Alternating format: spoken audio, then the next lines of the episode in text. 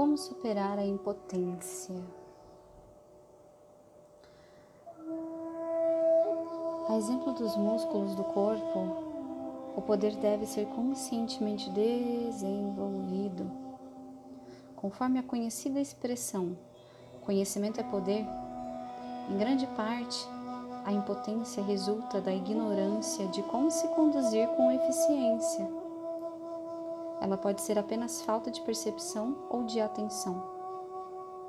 Aumentar nossa percepção faz crescer nosso poder. Portanto, fatores como a meditação podem ajudar. À medida que fizermos a energia se deslocar coluna acima e essa energia perfurar a terceira camada, sentimentos de poder serão a consequência natural. Entretanto, a simples meditação não basta. A seguir, veremos alguns conceitos simples relacionados ao desenvolvimento do terceiro chakra além de alguns exercícios físicos para a abertura desse centro. Como vencer a inércia? Esse é o primeiro conselho desse áudio. Que tal fazer alguma coisa diferente? Se você é preguiçosa, comece a se mexer. Se for hiperativa, fica quieta. Procure romper com padrões repetitivos e escolha um desafio. Superar dificuldades aumenta a força e a confiança. Dificilmente o poder se desenvolve quando nos agarramos à segurança. Eu te convido hoje a abrir mão da sensação de segurança. E assim que você o fizer, você vai poder sentir o seu chakra despertar mais depressa. E o segundo conselho é: evite a invalidação. A crítica partida de alguém que não entende a situação em que você se encontra pode ser, por vezes, mais prejudicial que benéfica principalmente se você for uma pessoa sensível que se entrega por inteiro. Com frequência, quando se começa alguma coisa nova e incerta, a invalidação pode paralisar instantaneamente o poder, freando no ato a pessoa sensível. Lembre-se das palavras de Einstein. As novas ideias encontram maior oposição da parte de quem as interpreta mal.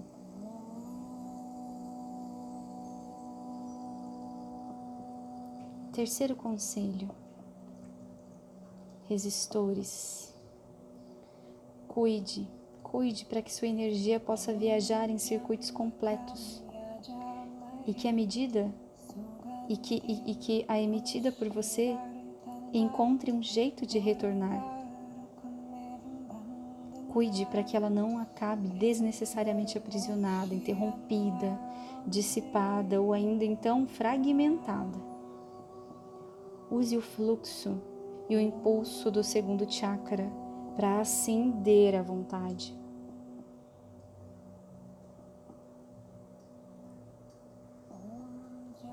Quarto conselho: esforço. O esforço e a resistência são cansativos e exaurem a nossa energia. Ambos assinalam que nosso poder não está fluindo harmoniosamente. Quando estiver empenhada em fazer esforço, pare de se esforçar. Pense no que está fazendo e imagine fazê-lo sem esforço, suavemente, com satisfação. Pergunte por que está tão apegada a essa coisa específica. Pergunte-se por que ela está exigindo tanto esforço. O que falta a ela para poder transcorrer com facilidade? Se você vive em constante resistência com alguma força, pare de resistir. Pergunte-se por que essa força está se manifestando em sua vida nesse momento. Resistência quase sempre significa medo, o oposto do poder. Do que você tem medo? Imagine. O que aconteceria se você parasse de resistir? Como sua vontade pode protegê-la com menos esforço e resistência? Quinto conselho: a superação do apego. A energia direcionada para o que não está se manifestando é energia dependente, aprisionada ou sem serventia por alguma outra razão. Se determinada coisa não funcionar depois de um esforço razoável, abra mão dela. A energia que sentimos quando o apego já não controla pode ser revigorante. Quanto mais você aliviar, menos atrito haverá em sua energia. Quanto mais leve você se tornar, mais irá se aproximar do espírito e se afastar da matéria.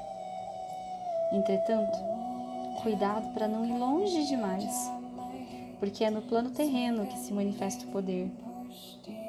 Se este não tiver certo, grau de solidez pode ser demasiadamente difuso. Atenção. E é justamente a atenção o sexto conselho. A atenção dá foco à energia. Preste atenção quando for necessário. Dê atenção a si mesma. Dê atenção aos outros e aceite a atenção da parte deles também. Observe onde ela vai. Para onde ela for, o restante da energia seguramente irá segui-la. Sétimo conselho: aterramento. Para manifestar poder, é necessário ter capacidade de dirigir a atenção para o aqui e para o agora. O aterramento nos traz ao presente, ao poder dentro do nosso corpo e consolida e concentra a nossa energia. Mesmo nos elevando além desse chakra, nunca superaremos a necessidade de uma prática tão simples quanto a do aterramento. E para você aterrar no seu dia a dia, é só você firmar o seu pé no chão e sentir essa gravidade que te sustenta na cadeira, na cama em que você se encontra agora e imaginar você como parte de um todo, como parte de Gaia. E imaginando também que dos seus, pés, dos seus pés saem raízes e que essas raízes se encontram no núcleo da Terra. Essa é a forma mais simples de aterramento que eu utilizo no meu dia a dia e talvez possa te servir também. Oitavo conselho: raiva. Livrar-se de forma segura e eficaz da raiva bloqueada pode às vezes ajudar a desbloquear o terceiro chakra. Essa manobra se faz melhor em conjunto com o aterramento e constitui excelente forma de usar a energia dentro de nós para realizar a mudança. Pelo menos no estado de ânimo, se não nas circunstâncias. Quase sempre o poder bloqueado é a raiva bloqueada. Força pujante e depuradora. A raiva teve um alto custo para ser obtida e deve gastá-la com sabedoria. Não vale a pena magoar as pessoas queridas por sentimentos que precisamos trabalhar em nosso íntimo.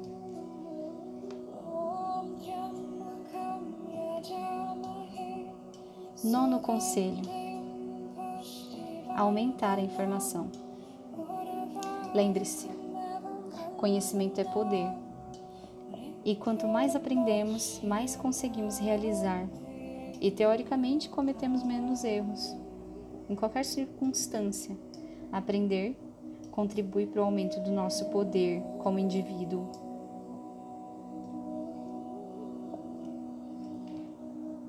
Vamos seguir agora para o décimo conselho, que fala sobre o amor.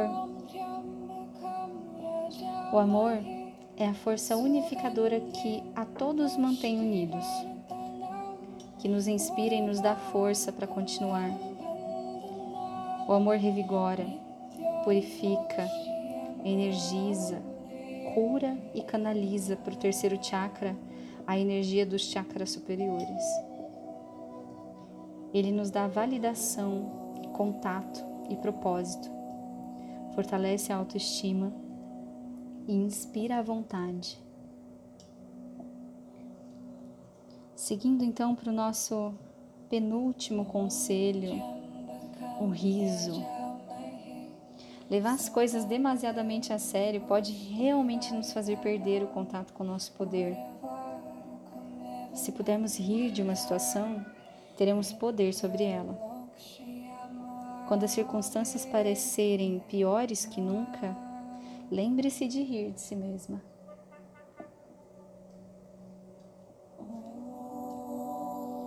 E o nosso último conselho do dia é cuidar-se bem. Se você não cuidar, os outros não cuidarão. Você conhece seus desejos e necessidades melhor do que qualquer um. Se cuidar de si, reduzirá a necessidade de receber cuidados alheios, e quase sempre a necessidade é inversamente proporcional ao poder. Espero que esses conselhos façam sentido para você e que de alguma forma você possa trazê-los para o seu dia a dia, seja anotando no seu caderninho de mantras, quando num post-it para deixar ao lado do seu sua mesinha de trabalho, do seu computador, para te guiar ao longo do dia, como se fosse Doze Mandamentos, né? Eu espero que esse áudio tenha te encontrado bem.